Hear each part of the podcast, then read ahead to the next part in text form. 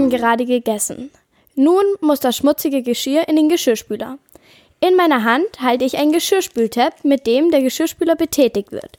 Er ist mit Plastik verpackt, hat in der Mitte einen blauen Punkt und ist rot umrandet. In diesem kleinen Tab und sehr intensiv riechenden Tab sind viele verschiedene Stoffe drin und diese Stoffe kommen mit dem Wasser in unsere Umwelt.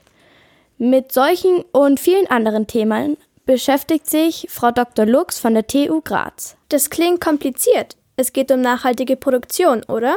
Genau, nachhaltige Produktion ist ein wesentlicher Aspekt.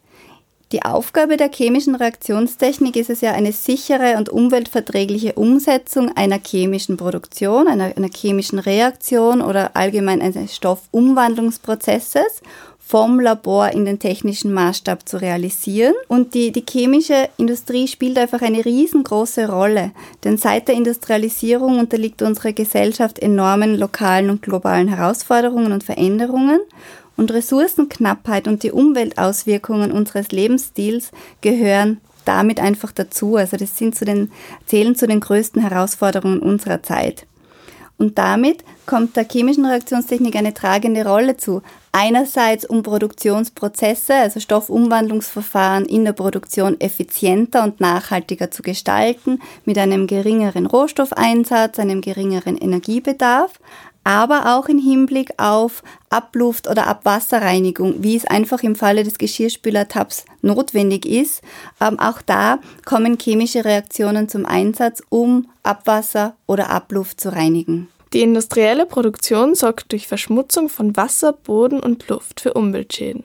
Es werden Rohstoffe und Energie verbraucht. Es entstehen Abfälle. Und jetzt eine Frage von mir. Was sind denn eigentlich die Folgen dieser Umweltverschmutzung? Ja, die Folgen der Umweltverschmutzung sind leider vielfältig und ähm, ich würde sagen, dass das volle Ausmaß für uns Menschen vielleicht noch gar nicht ganz fassbar ist, beziehungsweise gar nicht in allen Bereichen ganz abschätzbar ist. Was wir aber wissen ist, dass durch Abgase und Feinstaub unsere Luft verunreinigt wird. Die Folge ist beispielsweise eine Zunahme an Atemwegserkrankungen. Durch Treibhausgase, wie es Kohlendioxid und Methan sind, werden der Klimawandel und damit die verbundene Erderwärmung begünstigt und beschleunigt.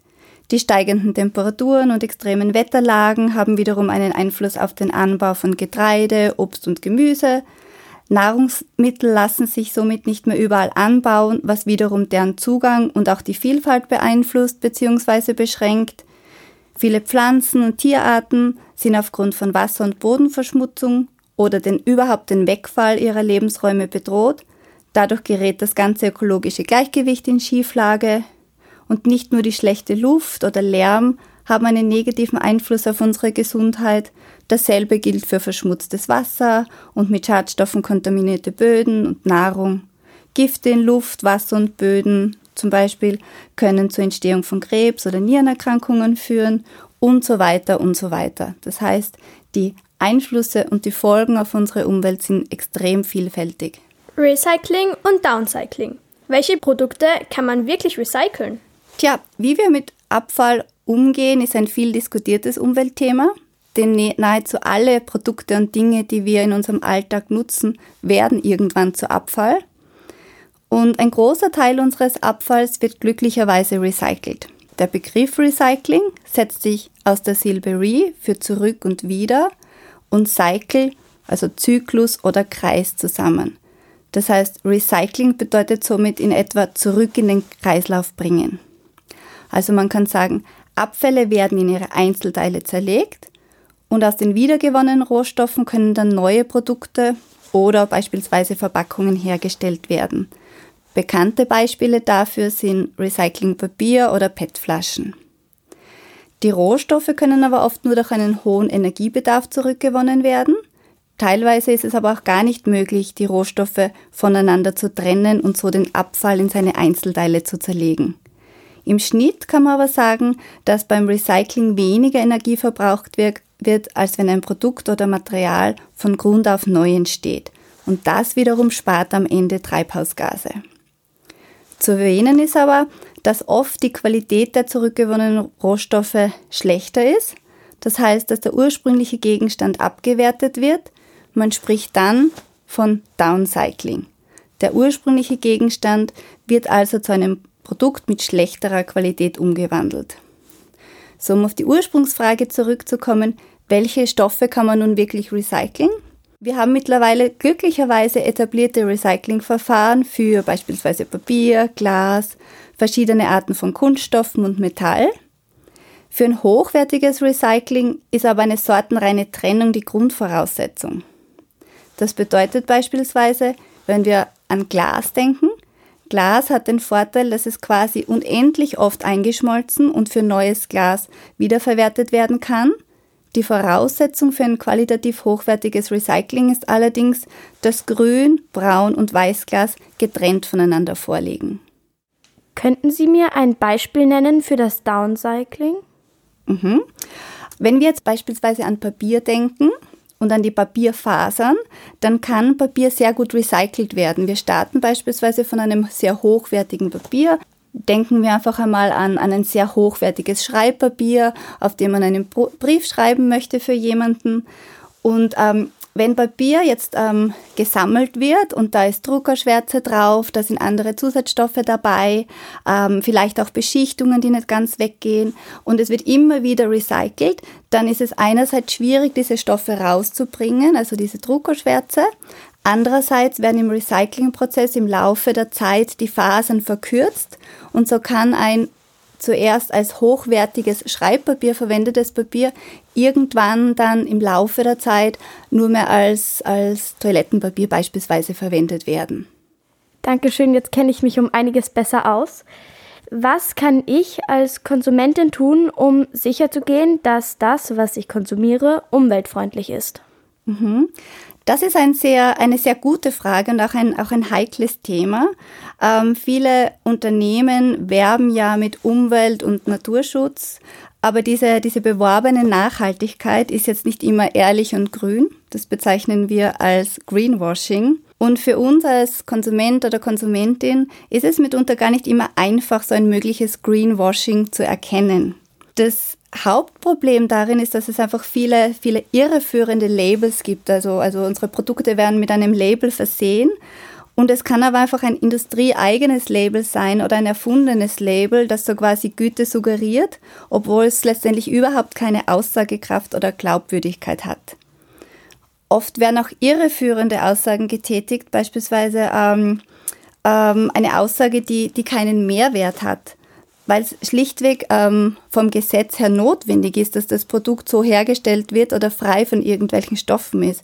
Beispielsweise der Slogan FCKW frei, der ist, der ist völlig ohne Aussage, weil das Gesetz das vorsieht, dass keine fluorierten Kohlenwasserstoffe enthalten sind.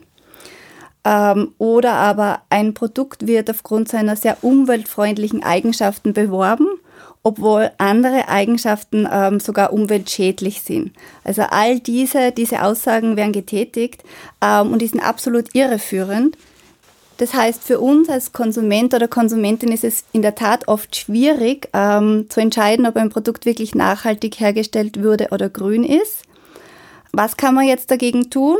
Ich würde sagen, vor allem kritisch sein, Fragen stellen, Informationen einholen und sich auf, auf glaubwürdige Labels wie beispielsweise das österreichische Umweltzeichen verlassen. Wo könnte ich nachfragen, welches Label jetzt wirklich was bedeutet und welches nicht? Beim österreichischen Umweltbundesamt sind sehr, sehr viele äh, Informationen vorhanden und das ist auch immer eine Stelle, bei der man nachfragen kann. Aber was ich mich jetzt frage ist, wie und wo kann ich mit meinem Konsum den größten Unterschied machen? Wenn wir jetzt an, an Abfall denken, dann steht in der, in der Abfallhierarchie klar an erster Stelle die Vermeidung von Abfall. Das, das bedeutet jetzt aus der Sicht von, vom Konsumenten, von der Konsumentin, ähm, dass man, wenn möglich, auf äh, unverpackte Produkte zurückgreift oder aber Dinge äh, wiederverwendet, anstelle sie wegzuwerfen. Aus der Sicht der Industrie bedeutet das wiederum, dass Prozesse so gestaltet werden, dass sie material- und energieeffizienter ablaufen und dadurch weniger Abfallstoffe anfallen. Da kommt, kommt meine Tätigkeit oder meine Forschungstätigkeit ins Spiel. Und erst an zweiter Stelle steht dann die, die Wiederverwendung. Damit sind dann Mehrwegflaschen gemeint, Mehrweggebinde und an dritter Stelle kommt das Recycling. Ganz am Ende dieser Kette steht die, die energetische Nutzung. Das bedeutet die Verbrennung zur Energiegewinnung und dann das Deponieren von Abfall. Und damit ergibt sich eine, eine ganz klare Zielvorstellung oder eine Hierarchie, nämlich Reduce, also reduzieren, Reuse, wiederverwenden und dann Recycle, also wiederverwerten. Wobei meiner Meinung nach aber sich jeder und jede zuerst einmal immer die Frage stellen sollte, brauche ich dieses Produkt wirklich? Denn jedes Produkt muss mit Aufwand hergestellt werden. Für jedes Produkt brauche ich Rohstoffe, ich brauche Energie. Das heißt, ich stelle mir als Konsument, Konsumentin die Frage, brauche ich dieses Produkt wirklich? Oder gibt es vielleicht sogar eine nachhaltigere Alternative? Beispielsweise, muss es jetzt auf der Stelle der Coffee to go im Wegwerfbecher sein oder brauche ich im Winter wirklich Erdbeeren, die in Plastik verpackt quer über den Globus zu uns transportiert werden?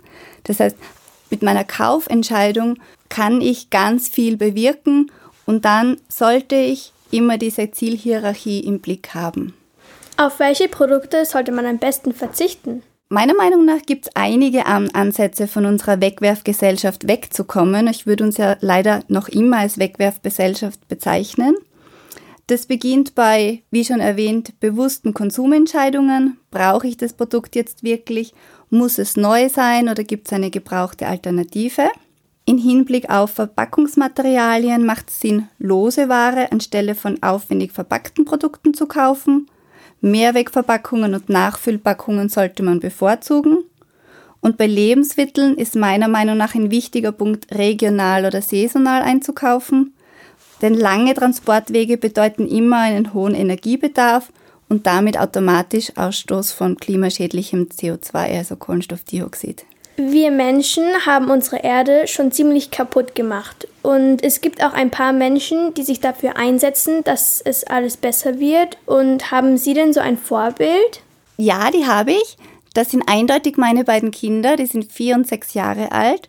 Und für sie ist ein umwelt- und ressourcenschonender Umgang einfach eine Selbstverständlichkeit.